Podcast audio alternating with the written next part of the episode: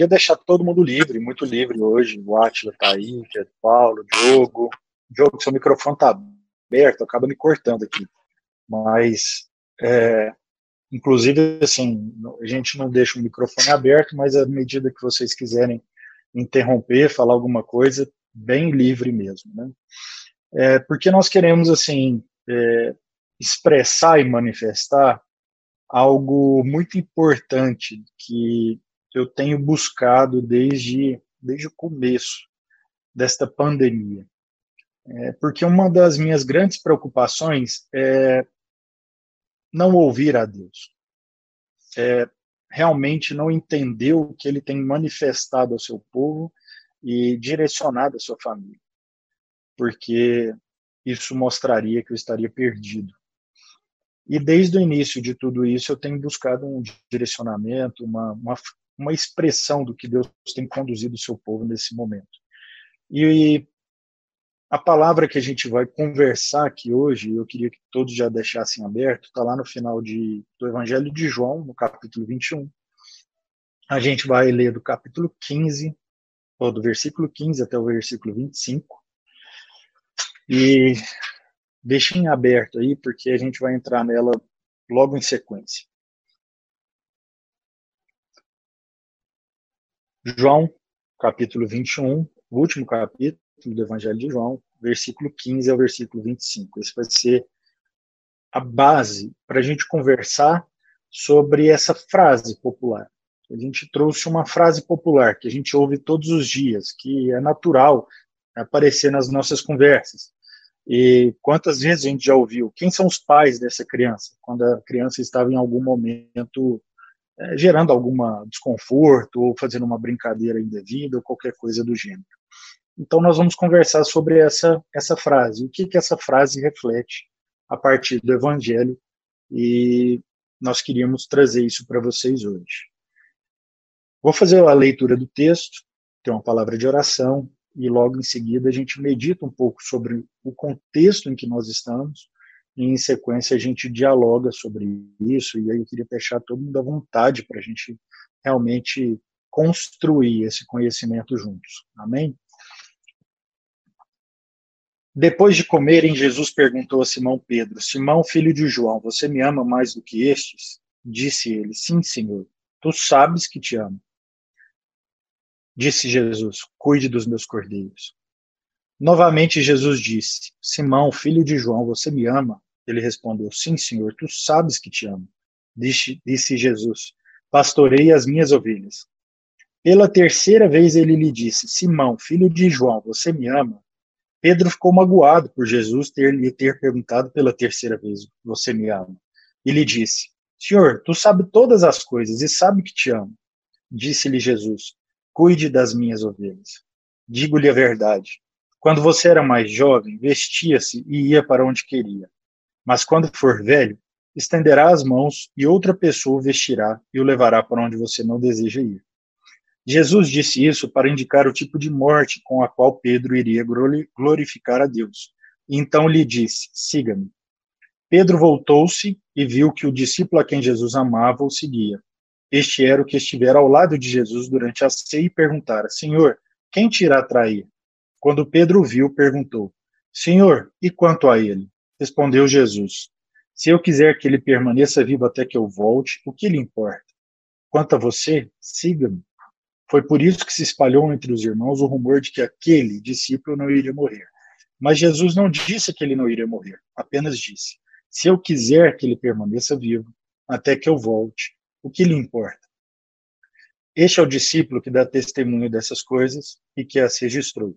Sabemos que o seu testemunho é verdadeiro.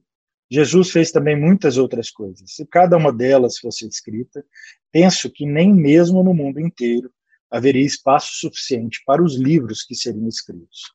Amém? Vamos ter uma palavra de oração?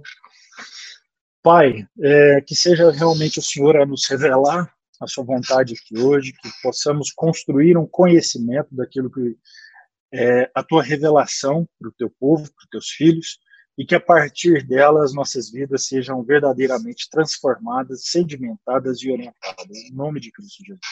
Amém. Amém. Irmãos, esse trecho e essa passagem veio ao meu coração para a gente aprofundar, estudar e conhecer ah, essa, esse, esse desvendar do que seria Pedro, Jesus sendo, é, Jesus restaurando a figura, a autoridade e mesmo o direcionamento da vida de Pedro. Porque Pedro, como todos nós conhecemos, ele havia negado Jesus três vezes, quanto o Galo cantou. Então Jesus vem aqui e pergunta a Pedro de forma muito sucinta: Pedro, você me ama? E se você me ama, pastoreie os meus minhas ovelhas. Cuide dos seus irmãos. Cuide dos seus irmãos. E num momento muito específico também, logo depois de Jesus trazer o que é a figura, o que é a vazão da vida de Pedro, e ressignificar a vida de Pedro, onde Pedro afirma três vezes em sequência que ama a Cristo, é, tem um embate é, na cabeça de Pedro ao encontrar com o discípulo João. É, ele, ele pergunta a Cristo se aquele, de fato, ele não morreria, se João não morreria. E ele diz também, novamente, uma frase simples, mas que é carregada de um profundo conhecimento, que é: não cabe a você decidir se esse vai viver ou se aquele não vai viver, não cabe a você definir isso. E, de certo modo, Jesus prediz a morte de Pedro, dizendo para ele que, enquanto ele era jovem, ele fazia, muitas vezes, as suas próprias necessidades, ele se vestia, ele comia, e exercia a sua, com a sua força aquilo que lhe era necessário. Mas que no fim da sua vida, ele seria pegado e vestido por outras pessoas, cuidado por outras pessoas, e ele seria levado para o lugar onde ele não gostaria de ir. Ele prediz até mesmo o modo como Pedro morreria. E dentro disso tudo, tem alguns aspectos muito sucintos que nós queríamos conversar hoje, e seremos até breve na, naquilo que seria a exposição, mas até mesmo para que a gente possa manifestar é, o que, que isso pode transformar ou conduzir a nossa vida ao conhecimento. Primeiro é sobre uma pandemia. Todos nós, isso é um assunto indiscutível. Nós estamos e vivemos um ano pandêmico. Estamos no meio de uma pandemia. Pandemia nada mais é do que um surto. É um surto que não escolheu lugar, não escolheu cor, não escolheu afeição, não escolheu quais seriam a condição física ou financeira, ou mesmo quais seriam as condições de sobreviver a ela ou não. Isso tirou o chão de todo mundo e fez com que todo mundo surtasse junto a ela. Então, nisso, é, essa pandemia pôde revelar dois, duas faces e, e expor dois medos nossos é, muito muito enraizados em nossas vidas, mas que nós muitas vezes não nos nós não, não percebemos e lidamos com ele. De um lado, tem o medo da morte. É inegável. A humanidade tem medo de perder a sua vida. Isso não é inegável, todos nós. E, do outro lado, é um medo de não conseguir ou de faltar aquilo que é necessário para a sua subsistência. Então, de um lado, é, nós fazemos coisas, ou decidimos, ou optamos por algo para que a morte não nos sobrevenha. Por um outro lado, a gente tenta decidir as nossas coisas, tomar os nossos passos, é, pensa sobre as coisas a partir de uma decisão que é toma como base a, a subsistência. Nas, esses dois medos impedem o homem de ser pleno com certeza. Aquele que vive com medo da morte, ele nunca vive. E aquele que busca sua subsistência, ele subexiste. A sua existência é baixa, sua existência está abaixo. Ela nunca é plena. Então, dos dois lados, e toda a discussão que nós estamos vendo na mídia, em todos os âmbitos, falam sobre esses dois medos. De um lado, alguns com medo de morrer, e de outros, muitos com medo de subsistir. Você vai ter a sua necessidade básica suprida. E nessas duas faces, nós não vemos aquilo pelo qual Cristo morreu na cruz, que era o ser humano na sua plenitude, o ser humano pleno. um ser humano que não tem o medo da morte, e assim como ele não se preocupa com a sua subsistência. Enfim, fomos levados para essa forma de pensar, de pensar a vida, pensar as nossas decisões e pensar a nossa caminhada. É, a Bíblia vai trazer vários fatos sobre isso, que é, a gente muitas vezes recita sem entender de fato o que, que é a, a grande expressão da, da Escritura e da verdade que ela nos conduz. Primeiro, quando ela fala que todos os pássaros não se preocupam com o seu próprio sustento, por que, que a humanidade se preocuparia com o seu próprio sustento? Segundo, é, que nós deveríamos ser ensinados a contar os nossos dias. Então, os nossos dias deveriam ser contados e não uma expectativa de ter muitos dias. Então, a gente devia contar: hoje eu estou vivo, vamos em frente. Hoje eu também estou vivo, vamos em frente. E sem perceber, nós fomos colocados nesse lugar nesse lugar de termos muitas formas de pensar, mas que expressam a mesma decisão que nós escolhemos. E eu queria ler para vocês é, é, um trecho do livro Cartas de um Diabo ao Seu Aprendiz, do C.S. Lewis, onde ele diz assim: Isso é o, o diabo de, comunicando, escrevendo uma carta a um, a um, aprendiz, e ele diz o seguinte: elas ainda faziam a associação entre o pensamento e a ação, e estavam dispostas a mudar o seu estilo de vida em decorrência de ideias racionalmente encadeadas. Mas, graças à imprensa diária e outras armas desse tipo, conseguimos alterar amplamente essa situação. Seu homem está acostumado desde pequeno a manter uma dúzia de filosofias incompatíveis, dançando em sua cabeça ao mesmo tempo. Ele não classifica as doutrinas essencialmente em verdadeiras ou falsas, mas como acadêmicas ou práticas, ultrapassadas ou contemporâneas, convencionais ou opressoras. Isso é tão isso é tão real e tão presente em nossas vidas neste momento que seria difícil até mensurar a parte profética de C.S. Lewis nessa afirmação. Porque o que nós vemos nas discussões atuais é exatamente um embate entre um, um ser humano que se achava detentor de todo o conhecimento, cuja ciência seria capaz de resolver todas as questões, e agora um ser humano que está suscetível a qualquer tipo de informação, independente de qual seja a natureza dela, verdadeira ou falsa. Porque ele deixou de caracterizar as informações que ele recebe por verdadeiro ou falso e começou a caracterizar a partir do elemento da sua necessidade. Se era por medo de morrer ou por medo de não ter como subsistir.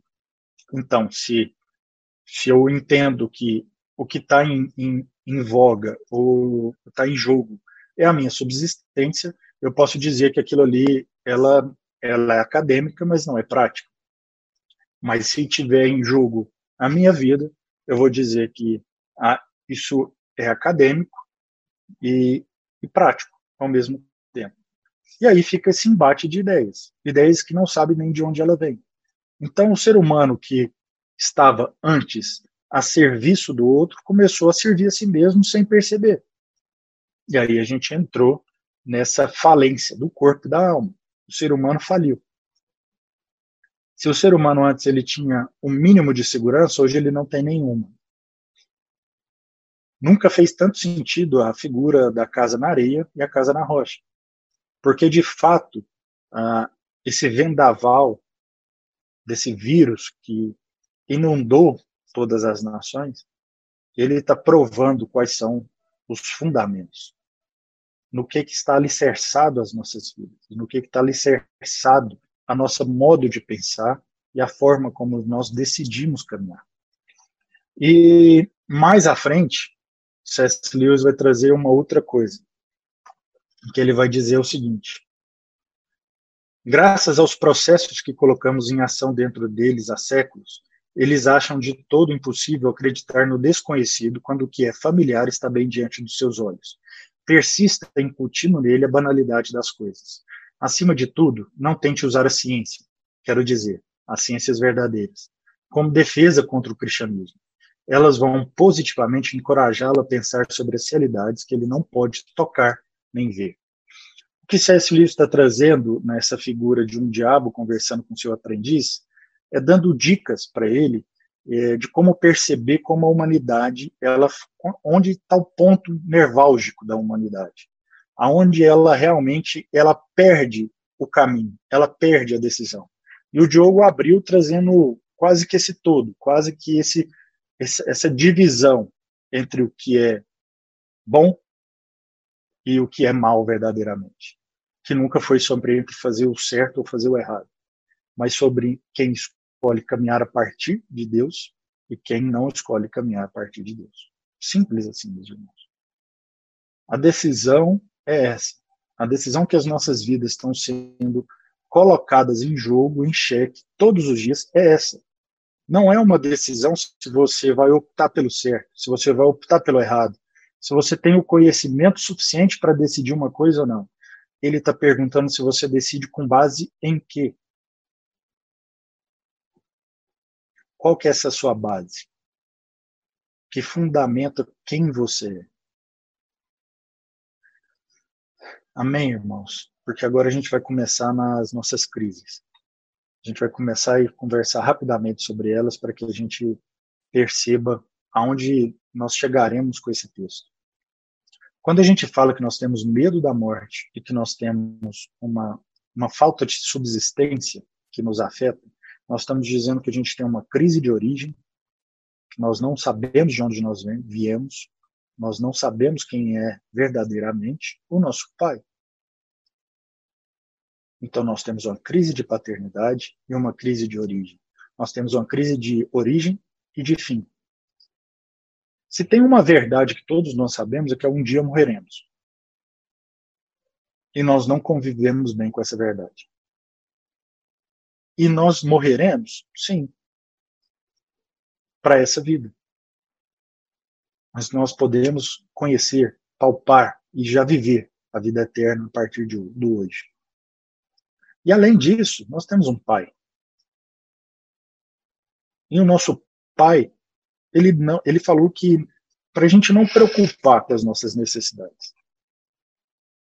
Não para que a gente fique sentado num sofá, porque lá no início ele também nos disse em Gênesis que nós fomos feitos para cultivar e dominar, nós fomos feitos ao trabalho, nós fomos feitos para amar trabalhar e não trabalhar no que se ama. Nós fomos feitos para amar, amar o trabalho. O homem foi feito para o trabalho. O que ele nunca deveria ter preocupação é com a sua subsistência. Porque a partir do momento que ele pensa e procura agir a partir daquilo que é as suas necessidades, com certeza ele não vai ter ser pleno na sua vocação. Então, nessas duas crises, duas crises reveladas, duas crises antecedentes a essa pandemia, eu acho que isso que é é o que a gente precisa entender. Não são crises que a pandemia revelou. Ela ela aumentou ela intensificou, ela expôs, mas essas crises já existiam desde antes. Quando a gente fala que um filho e que nós fomos criados à imagem, conforme a semelhança de Deus, nós precisamos entender que o filho, ele observa a imagem de, do pai. Mas ele nem necess, não necessariamente ele vai ser a plena expressão daquela, daquela imagem. Porque o que importa não é a imagem, mas a semelhança. Simplesmente isso, a semelhança, aquilo que é expressa a imagem. E nós estamos vivendo uma época onde as imagens estão sendo atacadas, não com, por conta das suas semelhanças, mas por conta da imagem que ela passa. E C.S. Lewis, nesse mesmo livro, vai falar uma coisa também que a gente precisa entender. No seu estágio atual, ele tem uma ideia de cristãos em sua mente que supõe ser espiritual, mas que, na verdade, em grande escala, fictória. A sua mente está cheia de togas e sandálias. Então, ele está falando sobre um cristão recém-convertido, que está começando a frequentar a igreja e que se depara com é, uma imagem que não expressa exatamente aquilo que ele tinha concebido como espiritualidade. Então, ou seja, é uma imagem, um cara de toga, de sandália, é, de mãos para o alto, falando isso, falando aquilo, recitando isso, recitando aquilo, mas que não expressa a semelhança. E aí o que ele fala é, já que esse cara tem essa imagem, deixa ele permanecer com ela. Trabalhe para que ele permaneça com essa imagem do que é espiritual. Porque a partir do momento que ele entender que isso não, não se trata sobre espiritualidade, mas que isso se trata apenas de uma expressão que pode ser verdadeira ou não, ele vai entrar em choque com aquilo que é o evangelho. E, irmãos, tudo isso a gente trouxe para conceituar, para mostrar o quanto a nossa realidade está distorcida da verdade. O quanto a nossa realidade, o nosso pensamento, as nossas vidas estão distorcidas daquilo que Deus quis nos conduzir nesse período. O que nós vemos todos os dias, e por isso que nós trouxemos essa, essa figura de quem é o pai dessa criança, quem são os pais dessa criança, é porque todos os dias nós somos bombardeados de informações, de pessoas, de pais, de, de toda esfera familiar, eclesiástica, religiosa, política, empresarial, etc., jogando a responsabilidade para outro jogando a responsabilidade para outro, em vez dele assumir a paternidade. Novamente, a gente se encontrou numa linha divisória. Porque o que Deus quer de nós não é que a gente assuma a culpa ou encontre o culpado. Entenda o seguinte: Jesus foi lá conversar com Pedro e ele tinha todos os motivos para dizer para Pedro: Pedro, você não me ama. Você não me ama. Porque Pedro havia negado três vezes Jesus no pior momento por que Jesus passou em termos de dores físicas. Mas que era também o momento principal da sua vida que era ele entregando a vida aos seus irmãos. E naquele mesmo momento, Pedro o negou três vezes. Então Jesus, em vez dele vir a Pedro e dizer: Pedro, justifique por que você fez isso. Pedro, por que você fez isso comigo? Pedro, você não me ama? Não. Jesus jamais teve essa conduta. Jesus pergunta, diz a Pedro: Pedro, você me ama? Amo, amo, filho. Então cuide dos seus irmãos, assuma a paternidade. E começa, cuide dos seus cordeiros. De novo ele questiona: Pedro, mas você verdadeiramente me ama? Pastorei as minhas ovelhas. E Pedro, na terceira vez que Jesus o pergunta, fica chateado. Poxa, senhor, será que você não, você que sabe de todas as coisas, sabe de tudo, você não sabe que eu te amo? Jesus reafirma novamente: Pedro, cuide das ovelhas. Assuma a paternidade. Eu não estou aqui para buscar um culpado. Eu não estou aqui para definir quem está certo e quem está errado. Eu não estou aqui para te cobrar uma dívida. Eu paguei essa dívida.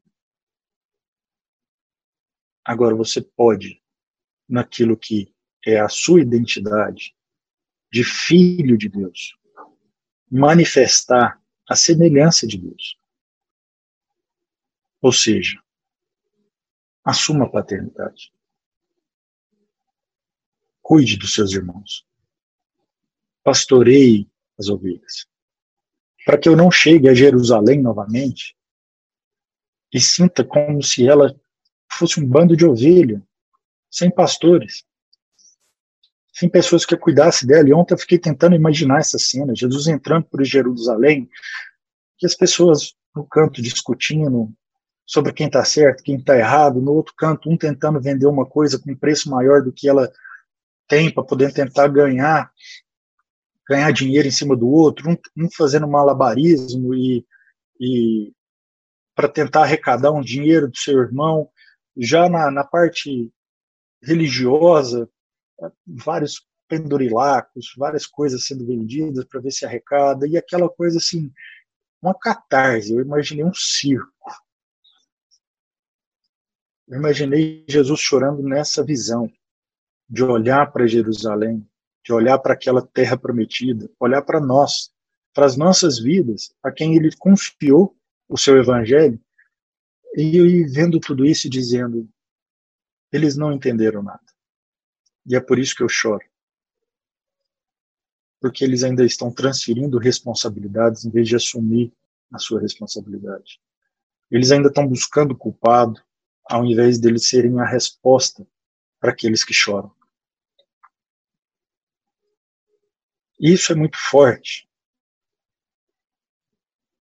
E me trouxe uma convicção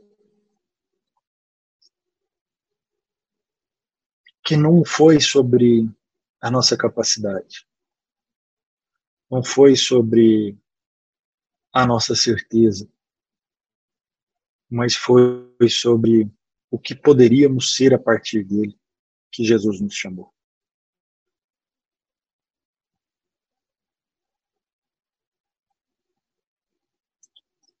E antes que a gente possa conversar, eu queria, se os meninos quiserem falar alguma coisa, é, compartilhar um pouco sobre isso.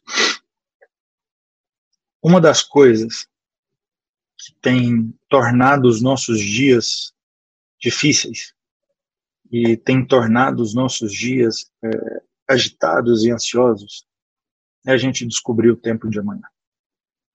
Se tem uma coisa que o mundo discutiu, e principalmente o mundo religioso, é sobre o fim dos tempos. A resposta de Jesus para Pedro é simples. Não cabe a você. Não cabe a você. Aquilo que cabia a você, eu te entreguei. Uma responsabilidade. Quando a gente chegar lá nos céus, irmãos, e eu tenho conversado isso muito com com, com aqueles que estão mais próximos. Jesus não vai perguntar se a, a vida que você levou ela era de acordo com aquilo que seria um cristão. Honestamente, não. Jesus vai perguntar: cadê seus filhos? Cadê seus irmãos? Onde eles estão? E o que eu me pergunto é se eu vou saber dizer onde eles estão. E se o meu olhar estava neles. Ou se o meu olhar estava na minha conduta para ser recompensado. Deus vai perguntar para nós: cadê seus filhos? Aonde estão seus irmãos? E por que eles estão lá? Aonde você estava? Que não está no lugar onde eu te deixei. O Evangelho é indene de dúvidas. Ele não nos deixa num campo de imaturidade, daquele que dá desculpas, que justifica as suas ações, ou que transfere ao outro a responsabilidade pelo, pelos males que advêm sobre a sua vida e sobre todos os outros. O Evangelho não é sobre isso. O Evangelho é sobre quem é o pai dessa criança. Eu sou. Nós somos os, os pais de todas essas crianças, para que não hajam órfãos desse mundo.